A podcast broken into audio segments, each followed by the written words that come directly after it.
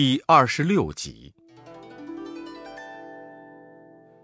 不知不觉，夏天到了。唐僧师徒四人忍着暑热，一直往西走。忽然，路旁走出一个老婆婆，牵着一个小孩，对唐僧高叫道：“哎，和尚，不要走了，趁早扭头回去，往西都是死路。”三藏赶忙跳下马来问原因。那老婆婆用手朝西指道：“那里是灭法国。那国王两年前许愿，要杀一万个和尚，如今杀够了九千九百九十六个无名和尚，只等四个有名的和尚凑成一万呐。”悟空火眼金睛，认出那老婆婆和孩儿。是观音菩萨与善财童子，忙倒身下拜。菩萨轻轻架起一朵祥云，直接回南海了。三藏和八戒、沙僧赶忙跪下朝天礼拜。八戒、沙僧问悟空：“哎，师兄啊，那前面灭法国要杀和尚，我我们该怎么办呢？”悟空说：“嘿，那里是一国凡人。”有什么好怕的？只是天色将晚，先引师傅找个僻静之处，好做商议。师徒们来到一个坎坑坐定。悟空说：“兄弟，你们两个好生保护师傅，带老孙去那城中看看。”三藏叮嘱道：“徒弟呀，你要小心些。”悟空笑道：“，放心放心，老孙自有道理。”悟空来到城中，摸进一家饭店，见有八九个人都吃了晚饭，宽了衣服，卸了头巾，洗了手脚，刚准备上床睡觉。悟空暗喜，打算等那些人睡着了，偷他们的衣服头巾，装作俗人进城。悟空正打着主意，只见小二走进来，吩咐：“呃，列位官人，衣物行李都要小心些。”别叫手脚不干净的人拿去。那些客官听见店家吩咐，都爬起来收拾了衣服、头巾等物，交给店家保管。那小二把衣物都搬进他屋里。悟空性急，变作一只飞蛾，展翅飞进里面。那小二脱衣睡下，油灯却一直不灭。悟空担心再等下去，城门就关了，忍不住。往灯上一扑，熄灭油灯，又变做个老鼠，叼走衣服头巾。小二看见，叫道：“哎，不好，耗子成精了！”悟空听了，厉声高叫道：“嘿，明人不做暗事，我乃齐天大圣林凡，保唐僧往西天取经。你这国王无道，我特来借些衣服，装扮我师傅。等我们过了城去。”就来送还。悟空回来对师傅说：“刚才在饭店里借来这几件衣服和头巾，我们先扮作俗人进城借宿，五更出城去，奔大路西行。”沙僧说：“师兄安排的事就这么做吧。”三藏无奈，只好摘下僧帽，穿了俗人的衣服，戴了头巾。八戒捡了件宽大的衣服穿了。悟空、沙僧也各换上一套。悟空说：“嘿嘿，列位，这一去，我们都要以弟兄称呼。师傅叫唐大官八戒叫朱三官沙僧叫沙四官我叫孙二官等到了店里，你们不要言语，只让我一个开口说话。”四个人牵马挑担进了城，走到刚才的饭店门前。只听里面乱叫，说丢了衣服头巾。悟空装作不知情，引着他们往斜对门一家安歇。悟空上前叫道：“店家可有闲房让我们安歇？”里面有妇人答应道：“啊，有有有，请官人们上楼。”不一会儿，就有一个汉子来牵马。悟空把马缰绳递给他，然后引着师傅上了楼。师徒四人来到楼上，只见一个妇人迎来问：“列位客官，哪里来的？卖何宝货？”悟空答道：“哈，我们是从北方来的，有几匹粗马贩卖。我们兄弟十人，我四个先来，还有六个，明天再来。”那妇人笑道：“ 我这里叫做赵寡妇店，客房分为上、中、下三等。上等有五果五菜的筵席，还有小娘子来陪唱。”悟空却说：“嘿嘿，我们在江湖上来往。”到哪里不赚几两银子？安排上等的来。赵寡妇满心欢喜，立刻叫人准备宰鸡杀羊。三藏悄声对悟空说：“我们都是吃斋的，这可如何是好？”悟空转身对那妇人说：“啊，我们今日斋戒，你明天再杀生吧。先安排些素的来，我们照上等价付钱。”赵寡妇更加欢喜。跑下去叫厨房准备素菜，不一会儿饭菜就安排停当，送到楼上，任由四个人享用。四人正在吃饭，忽听得乒乓作响，一问之下才知道下面正准备轿子，要去请小娘子来陪他们喝酒唱曲儿。悟空忙对赵寡妇说：“先等等，一则今日斋戒，二则还有兄弟们未到。”明日再请吧。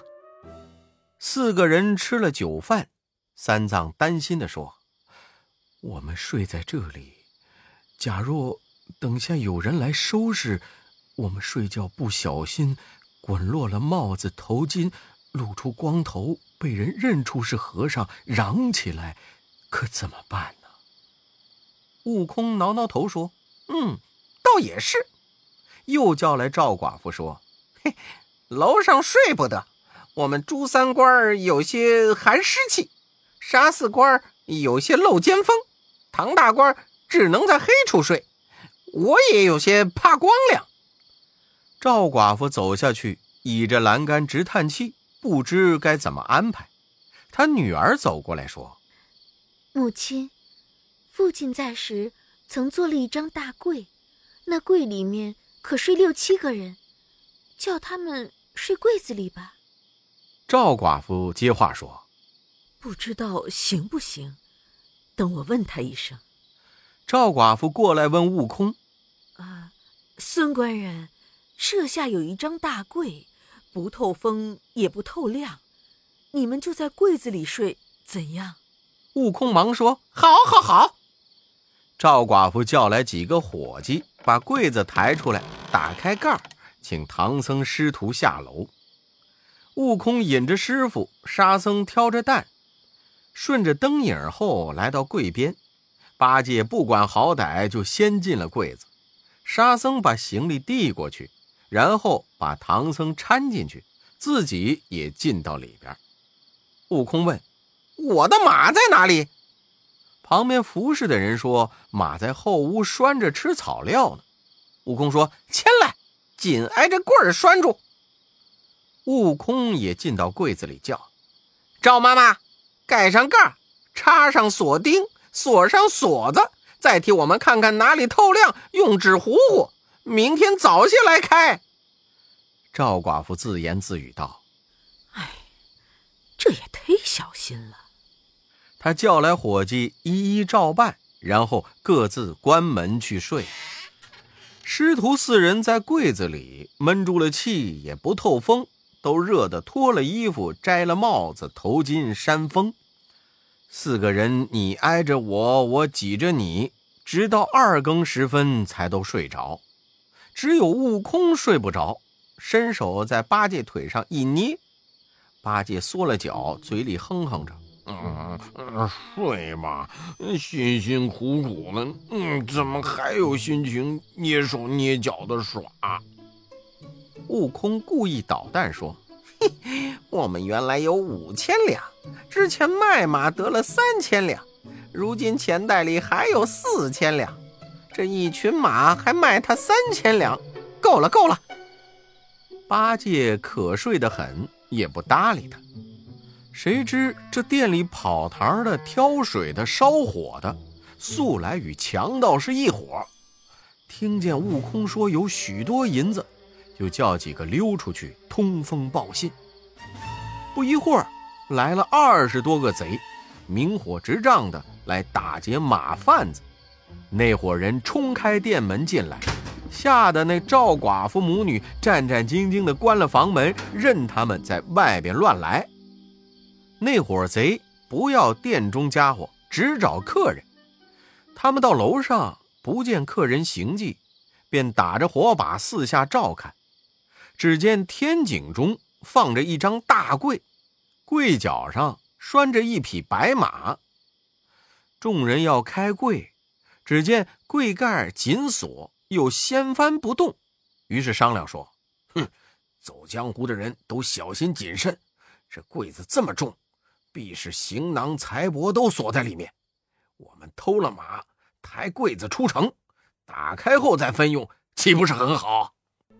那些贼找来绳子、杠子，抬着柜子，牵着白马出了店门，穿街过巷，往城门走去。那伙贼抬着柜子晃啊晃的，八戒醒了，说：“嗯，哥哥，睡吧，摇什么呀？”悟空说道：“去。”别言语，没人摇。三藏、沙僧也醒了，问道：“啊，这谁抬着我们呢？”悟空说：“嘿嘿，别嚷嚷，等他抬，抬到西天，省得走路了。”贼人们得了手，不往西去，到抬向城东，杀了守门的士兵，打开城门出去了。这一下惊动了六街三市。店家们报告给巡城总兵，总兵立即点起人马出城赶贼。那伙贼见官军势大，不敢抵抗，放下大柜，丢了白马，各自逃走。官军夺下了柜子，捉住白马，得胜而回。总兵率兵进城，把柜子抬到府中，写了张封条给封了，令人整夜看守。只等天明，启奏国王，请旨定夺。唐长老在柜子里面埋怨悟空说：“你这个猴头，害死我了！明日见了国王，现现成成的开刀请杀，不正好凑了他一万之数？”悟空安慰道：“嘿嘿，明日见了那昏君，老孙自有对答，且放心睡吧。”挨到三更时分，悟空将金箍棒变作一个钻子，在柜子上钻开一个小洞，然后摇身一变，变作一只蚂蚁爬出去，现了原身，踏起云头，来到王宫门外。悟空使了个分身神法，将左臂上的毫毛都拔下来，变作小悟空；右臂上的毛也都拔下来，变作瞌睡虫。王宫内院。五府六部各衙门大小官员，每人给一只瞌睡虫，叫他们沉睡不醒。